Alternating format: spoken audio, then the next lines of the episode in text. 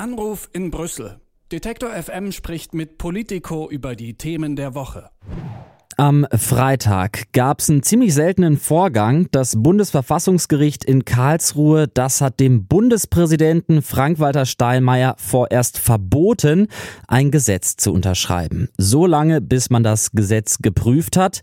Das Gesetz, das hat den attraktiven Namen Eigenmittelbeschluss Ratifizierungsgesetz und äh, in dem geht es darum, ob es für Deutschland okay ist, wenn die EU Schulden aufnimmt und zwar für den Corona-Aufbaufonds. Das Bundesverfassungsgericht, das hat jetzt am Freitag dieses Gesetz gestoppt und das wird der EU noch einige Kopfschmerzen bereiten, sagt Florian Eder von Politico. Hallo nach Brüssel. Guten Morgen nach Leipzig. Florian, äh, der Bundestag und der Bundesrat, die hatten dem Gesetz zu diesem EU-Corona-Aufbaufonds schon zugestimmt. Es müsste jetzt nur noch Frank-Walter Steinmeier als Bundespräsident seine Unterschrift runtersetzen. Das hat das Bundesverfassungsgericht jetzt aber vorerst verboten. Warum? Das Bundesverfassungsgericht hat nicht viel dazu gesagt, warum es äh, äh warum es die Ausfertigung dieses Gesetzes verboten hat. Aber natürlich will es einmal prüfen, äh, ob es verfassungsgemäß ist. Äh, äh, das steht in der Reihe mit einigen anderen äh, Urteilen, die das Bundesverfassungsgericht am Ende gefällt hat, zu Fragen der Euro-Rettung, zu äh, Fragen der Vergemeinschaftung von Verantwortung für den Euro. Äh, das war ein Thema nicht zum ersten Mal in Karlsruhe und ist ein Thema nicht zum ersten Mal in Karlsruhe. Ähm, äh, ich denke, die Richter werden sich anschauen wollen, ob tatsächlich die Budgethoheit des Bundestags gewahrt ist mit diesem neuen Gesetz, das der EU und der EU-Kommission die Möglichkeit gibt, gemeinsam Geld aufzunehmen und es gemeinsam auszugeben. Normalerweise brauchst bei so einer Prüfung von einem Gesetz eigentlich nur einen Anruf beim Bundespräsidenten. Der wartet dann einfach, bis das ja geprüft wurde. Jetzt hat man offiziell da einen Beschluss erlassen, dass es nicht unterzeichnet werden darf. Hat das irgendeine Bedeutung oder hat man sich einfach gedacht, ach, wir machen es jetzt mal offiziell? Das ist natürlich äh, einigermaßen ungewöhnlich. Äh, Ob es eine Bedeutung hat, wissen nur die, wissen nur die Richter. Aber äh, Beobachter denken sich, dass es tatsächlich einfach auch ein Hinweis darauf sein könnte, äh, zu sagen, nehmt das bitte ernst, äh, wir wollen da wirklich reingucken äh, und das ist nicht eine Frage von ein paar Tagen, äh, sondern das könnte womöglich einfach ein bisschen dauern und damit auch dieses neue Gesetz und die äh, sozusagen den Beschluss in Brüssel einigermaßen verzögern. Ähm, das wäre natürlich ein, ein, ein Warnhinweis darauf, ein Hinweis darauf, wenn man es so offiziell macht. Äh, die andere Sache ist, ähm, äh, dass es eine sehr breite Mehrheit im Bundestag und im Bundesrat hat. Im Bundestag eine Zweidrittelmehrheit. Äh, vielleicht äh, sozusagen ist es auch ein bisschen äh, Erwartungsmanagement zu sagen, äh, auch wenn es politisch äh, sehr unumstritten ist, dieses Gesetz mit Stimmen der Opposition, mit Stimmen der FDP angenommen, äh, wollen wir trotzdem äh, einmal da ganz genau hingucken äh, und dann macht man vielleicht so ein, äh, ein Ausrufezeichen dahinter, äh, hinter so einem Beschluss. Hm. Das Bundesverfassungsgericht, das ähm, will jetzt erstmal prüfen, prüfen, prüfen und das dauert, ähm, also da kommt es wirklich auf die Details an und das kann ja wirklich Wochen dauern. Äh, was bedeutet diese Prüfung denn jetzt äh, ganz konkret für die Arbeit in Brüssel und für die Corona-Hilfen? Das kann ja Wochen dauern. Wenn sie Wochen dauert, äh, ist es tatsächlich äh, ein recht, äh, eine recht geringe Verzögerung. Es kann aber natürlich auch viel länger dauern. Und hm. wenn es länger dauert und im Herbst in die Zeit in die Bundestagswahl hineinläuft, dann wird es noch viel länger dauern, politisch und praktisch.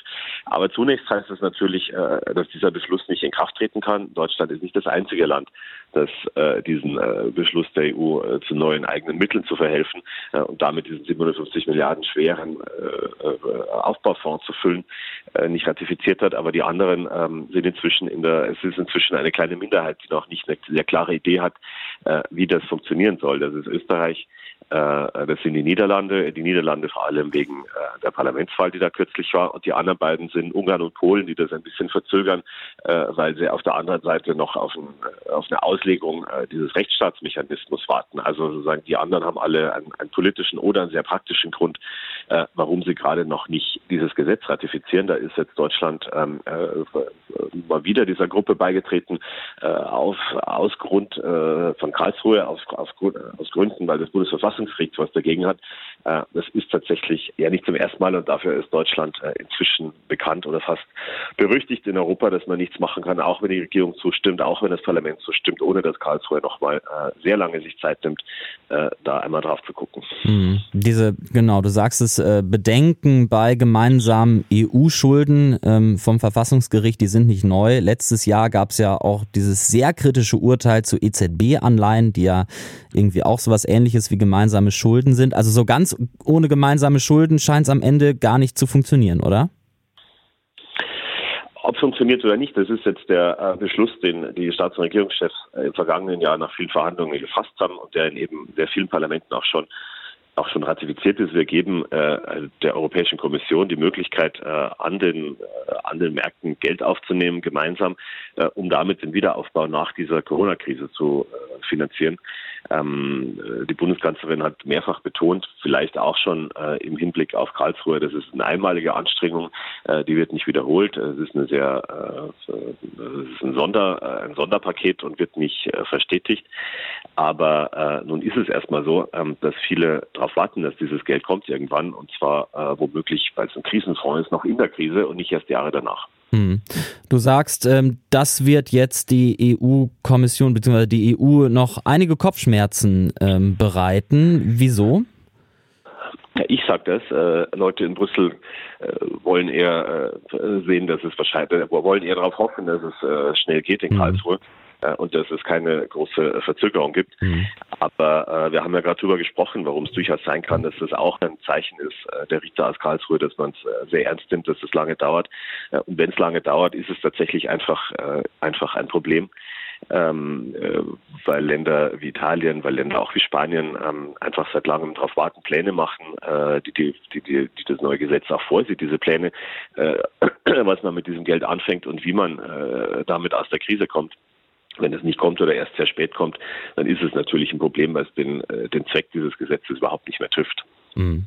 Warum muss die EU dann eigentlich überhaupt Schulden aufnehmen dafür? Hätte man das nicht auch aus anderen Mitteln finanzieren können, diese 750 äh, Milliarden Euro? Das ist eine Grundsatzentscheidung, äh, ob man die aus dem normalen, aus dem laufenden Haushalt finanziert. Den hätte man dann äh, deutlich äh, erhöhen müssen, um drei Viertel fast der Summe, die für sieben Jahre zur Verfügung steht. Äh, wenn man den Haushalt erhöht, äh, dann ist es sehr viel mehr, was, was Beständiges und sehr viel weniger, was Einmaliges. Mhm. Man kann dem Hut rumgehen bei den Finanzministern, damit die einfach was hineinlegen, aber das müssen sie dann aus ihrem eigenen Budget bezahlen und jetzt sofort sozusagen zur Verfügung stellen äh, anstatt äh, mit diesem Beschluss. Äh, oder die dritte Möglichkeit ist, wie man es da gemacht hat, zu sagen, äh, na ja, dann äh, wir garantieren hierfür Geld, äh, euch das, gebt's aus äh, und so wird es dann auch wieder zurückbezahlt. Das hat äh, den Vorteil, dass es jetzt nicht direkt budgetwirksam wird in vielen Ländern, in vielen Ländern, in den Ländern. Das hat den, einen Nachteil, äh, dass man es noch nicht genau, äh, dass noch nicht genau festgelegt ist, wie dieses Geld wieder zurückgezahlt wird, äh, weil dieser sogenannte Eigenmittelbeschluss ähm, halt auch äh, äh, noch nicht äh, ganz genau ausbuchstabiert, äh, wie das Geld wieder äh, eingenommen werden soll, mit welchen Steuern genau zum Beispiel die EU äh, dagegen finanzieren kann und so weiter und so weiter. Äh, das ist auch ein Grund für die Unsicherheit und womöglich auch ein Grund und ein Ansatzpunkt für Karlsruhe, da noch einmal genauer hinzugucken. Das sagt Florian Eder von Politico. Vielen Dank für das Gespräch. Immer gerne. Anruf in Brüssel. Detektor FM spricht mit Politico über die Themen der Woche.